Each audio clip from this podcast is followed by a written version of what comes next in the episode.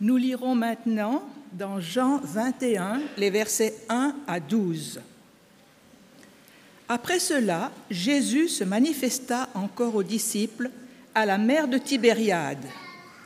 Voici comment il se manifesta. Simon-Pierre, Thomas, celui qu'on appelle le jumeau, Nathanaël de Cana de Galilée, les fils de Zébédée et deux autres de ses disciples étaient ensemble. Simon-Pierre leur dit, Je vais pêcher. Ils lui dirent, Nous venons avec toi, nous aussi. Ils sortirent et montèrent dans le bateau. Cette nuit-là, ils ne prirent rien. Le matin venu, Jésus se tint debout sur le rivage, mais les disciples ne savaient pas que c'était Jésus. Jésus leur dit, Mes enfants, avez-vous quelque chose à manger? Ils lui répondirent, Non. Il leur dit, Jetez le filet à droite du bateau et vous trouverez. Ils le jetèrent donc, et ils n'étaient plus capables de le retirer tant il y avait de poissons. Alors le, le, disciple que Jésus aimait dit à Pierre, C'est le Seigneur.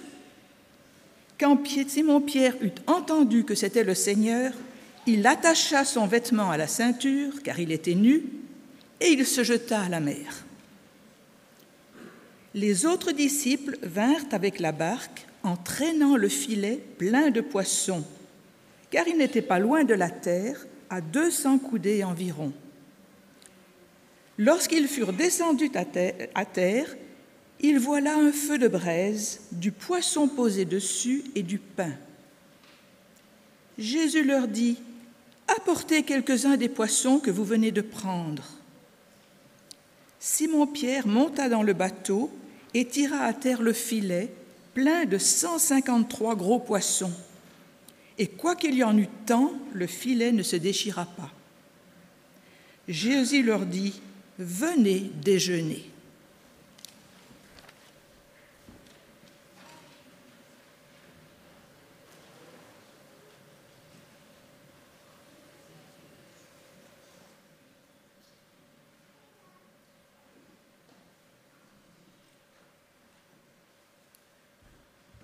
J'ai le plaisir de vous présenter notre serviteur aujourd'hui, Reto Mayer, qui est pasteur et qui est aide trésorier à la division. J'ai eu l'immense plaisir de l'avoir comme élève. Lui peut-être en a souffert. Et nous avons eu la chance de devenir des amis tous les deux. Et c'est vraiment un bonheur pour moi de t'accueillir, Reto. Et je voudrais aussi accueillir Lorena. Lorena, si tu veux, son épouse, si tu veux te lever. Bien, bienvenue à toi, Lorena. Merci. Merci beaucoup, Geneviève, pour tes mots de bienvenue.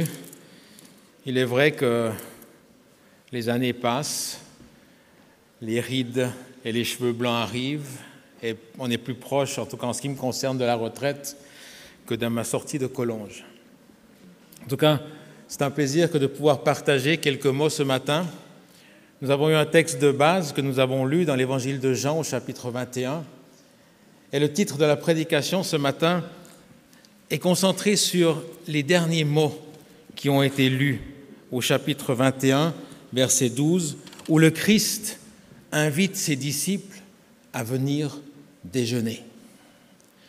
J'aimerais laisser cette invitation en l'état faire un petit euh, contour euh, dans deux ou trois autres histoires qui me tiennent à cœur pour enfin arriver à trouver la profondeur qu'il y a dans cette invitation.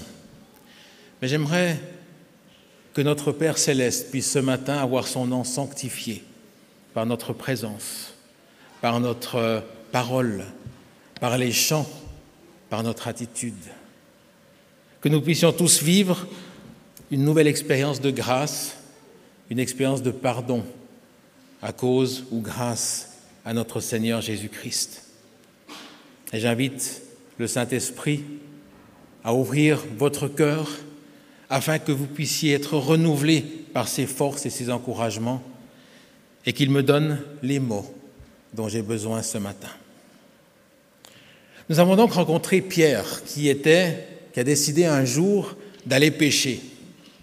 Et il contamine ses disciples, ses copains, ses collègues, et six ou sept décident ce jour-là d'aller justement pêcher. Ce qui est curieux pour moi dans cette invitation de Pierre à aller pêcher, c'est que le timing pour moi ne colle pas. C'est quelque chose qui est en paradoxe avec ce qu'il a vécu ces dernières semaines.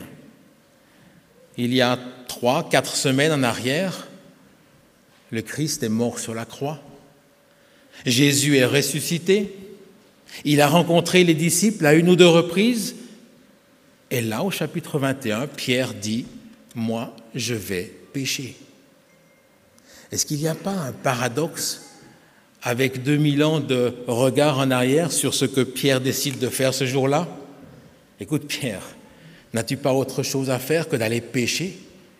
Est-ce que tu n'as pas envie d'annoncer que le Christ est ressuscité?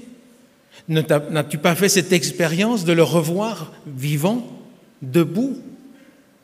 Pierre va pécher. Et cela m'interpelle. Et je me suis dit qu'il y a peut-être une raison, une explication que j'ai essayé de trouver, ce n'est peut-être pas la seule, mais Pierre a vécu trois ans et demi avec Jésus. Trois ans et demi durant lesquels il a entendu, il a prié avec lui, il a compris des choses, il a fait sa propre imagination, et puis tout d'un coup arrive ce vendredi où le, Christ est où le Christ est crucifié, et puis deux jours après, il est ressuscité. Tout ce que Pierre avait comme idée dans la tête, s'était imaginé, arrive tout d'un coup à un moment où tout ce qu'il avait cru avait changé. Il a dû, ou il doit, revoir ses paramètres. Il doit revoir sa théologie, sa compréhension de la mission du Christ, sa compréhension du royaume.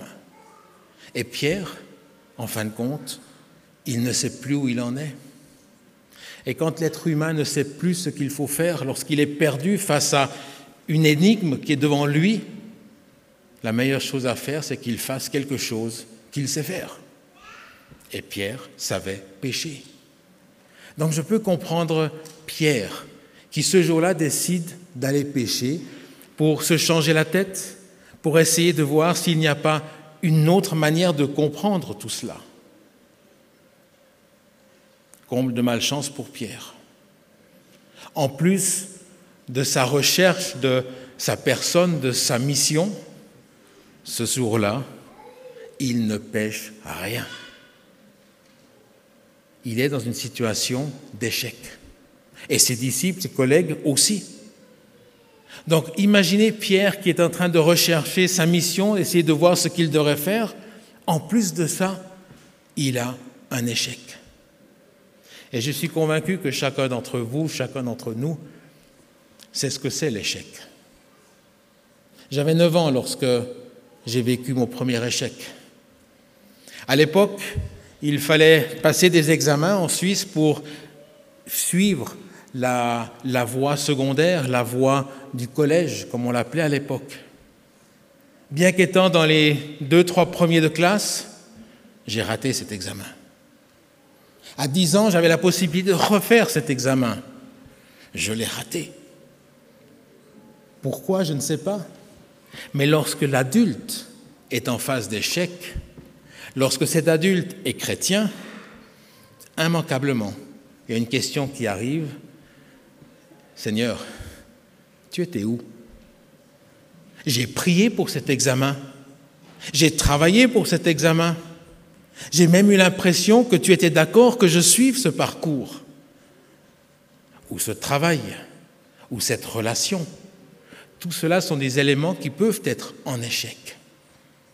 Et nous recherchons où était le Christ à ce moment-là.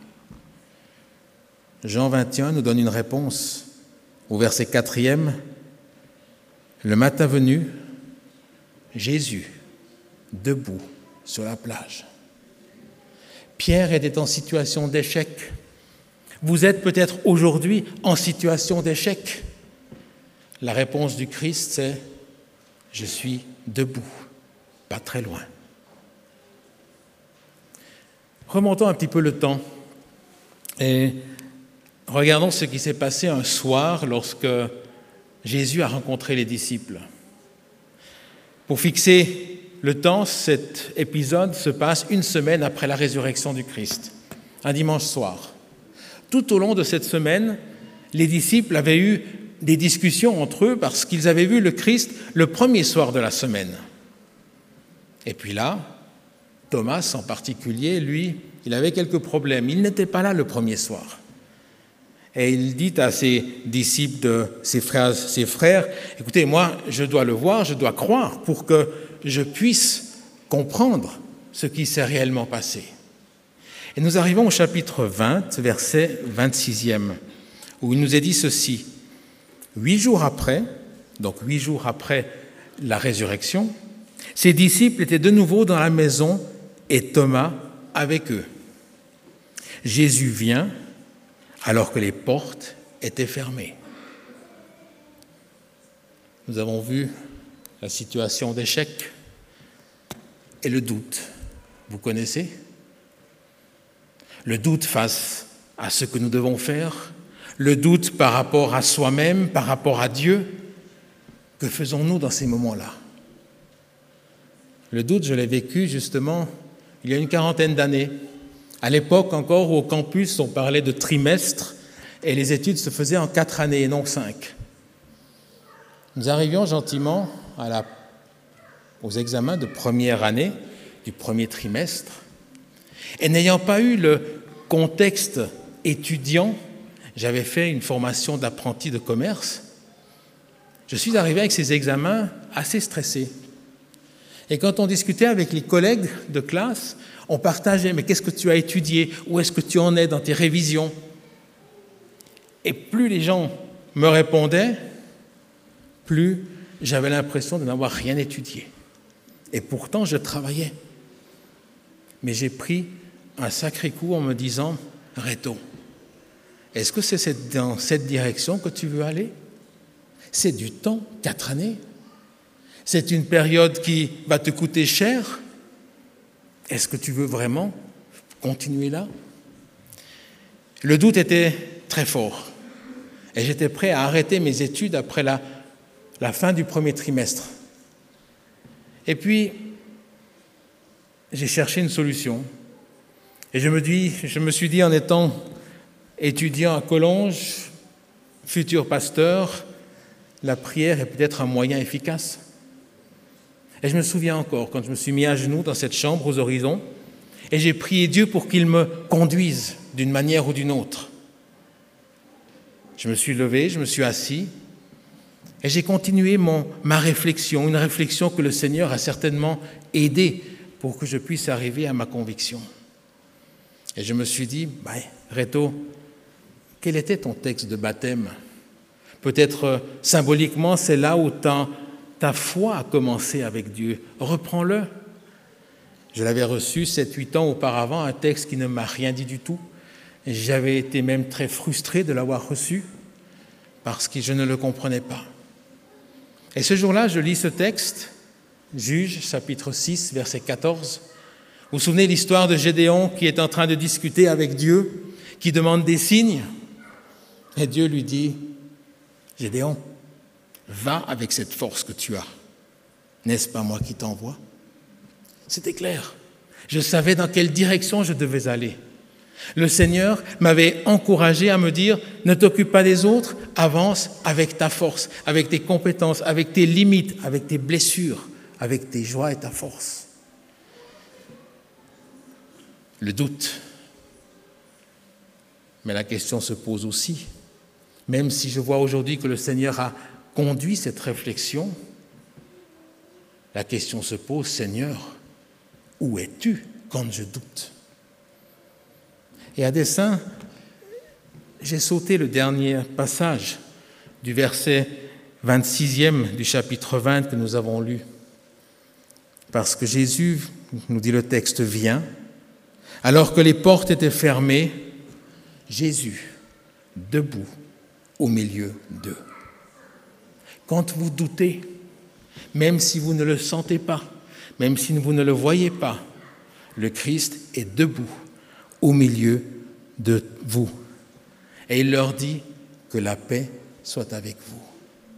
L'essentiel quand vous doutez, c'est de trouver cette paix que le Seigneur peut nous donner pour que nous puissions mieux saisir le contexte dans lequel nous sommes, le type de doute face auquel nous sommes confrontés.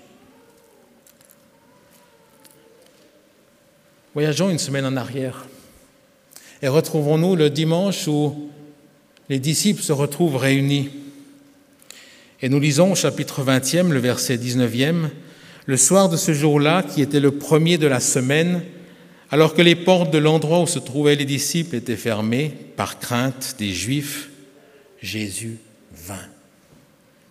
La peur, autre sentiment, autre ressenti, autre émotion de l'être humain face à quelque chose que le médecin peut vous dire, une situation médicale difficile, la peur face au lendemain, la peur de l'autre.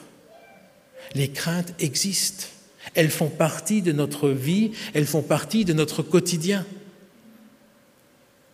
Jésus, où es-tu quand nous avons peur?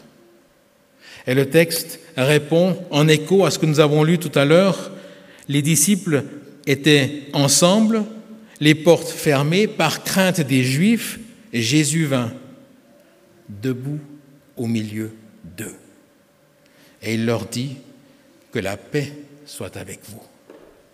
Le message essentiel du Seigneur Jésus, c'est de nous dire, quand vous avez peur, quand vous, avez, vous êtes en doute, retrouvez cette paix avec votre Seigneur afin que vous puissiez faire face à ce, ce que vous rencontrez.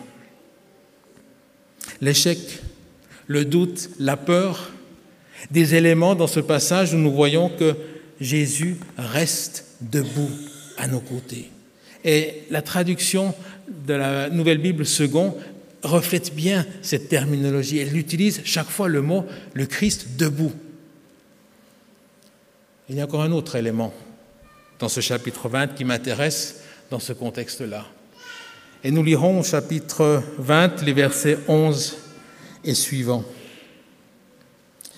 Cependant, Marie se tenait dehors, près du tombeau. Elle pleurait.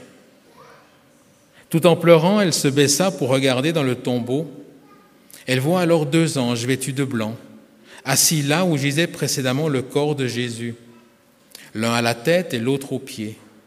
Ils lui dirent, Femme, pourquoi pleures-tu? Elle leur répondit, Parce qu'on a enlevé mon Seigneur, et je ne sais pas où, on l'a mis. Après avoir dit cela, elle se retourna et elle voit Jésus debout. Mais elle ne savait pas que c'était Jésus. Jésus lui dit, Femme, pourquoi pleures-tu? Qui cherches-tu? Pensant que c'était le jardinier, elle lui dit, Seigneur, si c'est toi qui l'as emporté, dis-moi où tu l'as mis, et moi j'irai le prendre. Et Jésus lui dit, Marie. Elle se retourne, elle se retourna elle lui dit en hébreu, Rabouni. Je vais prendre le texte tel qu'il est, sans chercher à donner des explications sur le fait pourquoi est-ce qu'éventuellement le Christ n'a pas été reconnu. Mais le texte me dit clairement, Marie ne le voit pas, elle ne le reconnaît pas. Et je me pose la question, lorsque je souffre parce que j'ai perdu un être cher, que ce soit par décès, ou une amitié qui s'est cassée, ou un couple qui se casse, qui divorce. Est-ce que les larmes, ma souffrance, ne font pas un rideau devant mes yeux et je ne vois plus le Seigneur qui est en face de moi C'est l'impression que j'ai dans ce texte. Marie a les larmes et ces, ces larmes sont comme une, une couverture, comme un rideau devant elle qui ne lui permet plus de voir qui est en face d'elle. Elle ne reconnaît pas le Christ. La souffrance fait partie de notre quotidien. Nous faisons tous face à des situations qui font mal, soit dans notre propre chair, soit dans les relations avec les autres, mais nous vivons de cela aussi. Où es-tu, Seigneur? Où es-tu, Seigneur, lorsque je souffre? La réponse, nous l'avons lue. Jésus est là, debout. Mais peut-être que lorsque je suis dans la crainte, lorsque je doute, lorsque je suis en situation d'échec ou lorsque je perds quelqu'un, ma souffrance est telle que je me concentre sur elle et ne vois pas ce qui est autour de moi. Il y a une vingtaine d'années, j'ai dû faire face à une situation assez particulière dans laquelle j'avais l'impression que personne ne me comprenait et tous ceux qui essayaient de m'aider, je les rejetais parce que ces personnes ne vivaient pas ce que je vivais. Et un jour, alors que je me trouvais dans une église, une personne s'approche de moi, elle me dit, oh frère Mayer, j'ai entendu ce qui vous arrive, j'en suis profondément désolé, mais je ne sais pas quoi vous dire. Et il me dit, mais par contre, je vous propose quelque chose. Et ce jour-là, ce frère d'église m'a proposé le tutoiement. C'est aujourd'hui quelque chose qui est peut-être presque dépassé, mais à l'époque, ça avait un sens. Qu'est-ce qu'il m'a dit ce jour-là quand il m'a dit Je te propose le tutoiement Il avait compris la limite de ses explications, mais j'avais compris l'empathie qu'il avait à mon égard. Et c'est un moment très fort pour moi, non seulement sur le plan relationnel avec cette personne, mais aussi pour réaliser à quel point, lorsque je souffre, je peux être injuste avec l'autre. Oui, chers amis, Jésus est debout lorsque nous vivons des moments d'échec. Il est debout à côté de nous lorsque nous sommes en doute, en proie à une peur ou lorsque nous souffrons. Et j'ai noté tout à l'heure le, le texte qui est pour cette année scolaire ici. Je te suivrai partout où tu iras. Et j'espère réellement et sincèrement que ce texte puisse devenir vôtre à la fin de cette année scolaire et qu'il puisse être nôtre. Mais je crois aussi que nous sommes habitués à justement apporter toujours une réponse. Oui, je te suivrai. Oui, je veux, devenir ton disciple, Seigneur. Oui, je veux faire le choix pour toi. Et c'est pour ça quand nous sommes, face à des situations au quotidien, nous sommes dépourvus de réponse. Nous avons l'impression que le Seigneur n'est pas présent alors qu'il est là. J'ai envie de transformer ce texte en disant ou en laissant parler Jésus, je te suivrai partout où tu seras. Ou un autre texte qui fait écho à celui-ci, c'est Matthieu 28, verset 20.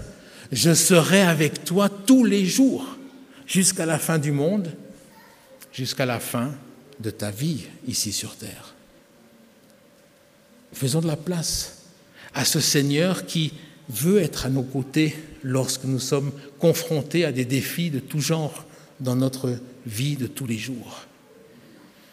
Et chaque personne ici a de nombreux défis à faire face.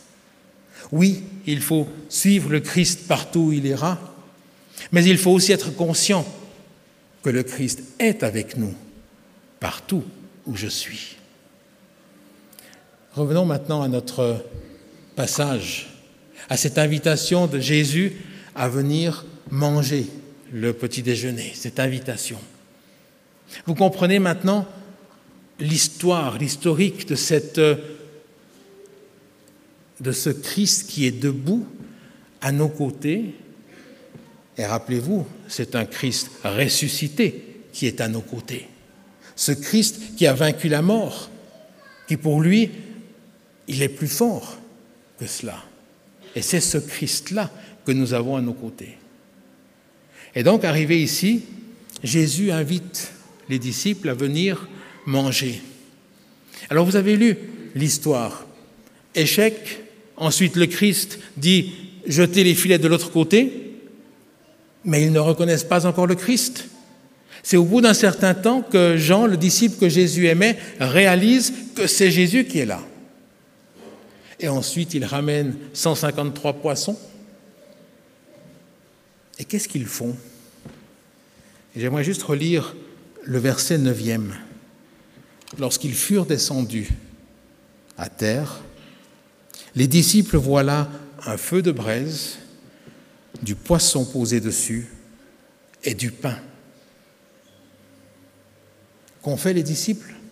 Oui, le Seigneur leur a amené quelque chose. Il leur a dit, amenez votre poisson. Mais au début, tout était prêt. Le Seigneur leur avait préparé ce petit déjeuner. Ce petit déjeuner qui était devenu un symbole pour dire ⁇ Je suis avec vous tous les jours de votre vie ⁇ Voilà. Après le tunnel, il y a un déjeuner qui est prêt. Après votre souffrance, d'une manière ou d'une autre, le Seigneur a préparé quelque chose pour vous. Ce n'est pas automatiquement une guérison, ce n'est pas automatiquement ce que vous souhaitez dans votre vie. Mais le Seigneur a préparé quelque chose. Et c'est cette assurance qu'il faut que nous essayons de, de trouver, de garder. J'aimerais conclure avec une histoire, une histoire vieille d'une quarantaine d'années. Et c'est une histoire qui, à neuf fois sur dix, me prend de nouveau dans le fond des tripes. Et je ne sais pas si j'arrive vraiment au bout de celle-ci. Nous étions un groupe de jeunes de l'église de, de Gland à l'époque, et nous avons prévu d'aller visiter des personnes âgées dans un home pour personnes âgées, justement, dans la région de Lausanne. Et nous avons amené un programme, des chants, des lectures. Là-bas, nous avons eu le droit à un petit quatre heures, des échanges, et tout était très, très sympathique. Jusqu'au moment où le directeur de l'établissement, ton papa, Roland, à l'époque, qui s'approche de nous et dit, écoutez, il y a des gens qui qui n'ont pas pu descendre. Est-ce que vous seriez d'accord de monter dans une des chambres ou dans des deux, trois chambres pour juste partager un chant ou un texte Et c'est ce que nous avons fait. Nous sommes montés dans une chambre, dans une deuxième, et puis nous arrivons dans une chambre où une femme de 92 ans était alitée. Et le directeur nous explique que cette personne, eh bien, n'avait plus grand-chose à attendre de la vie, qu'elle était couchée 24 heures sur 24, dépendante de, des soins infirmiers. Elle était là, et nous avons commencé à chanter. Et puis, une fois que nous avions chanté deux, trois petits chants, il y a sa petite voix qui demande quelque chose. Alors, j'avais une vingtaine d'années, cette femme en avait 92, donc ce n'est pas une génération de différence, c'est un monde de différence. Je n'étais pas habitué à la souffrance, je ne savais pas ce que c'était. Et cette petite voix de dame nous dit, est-ce que vous connaissez ce chant? Je sais qu'un jour mes yeux verront le Christ.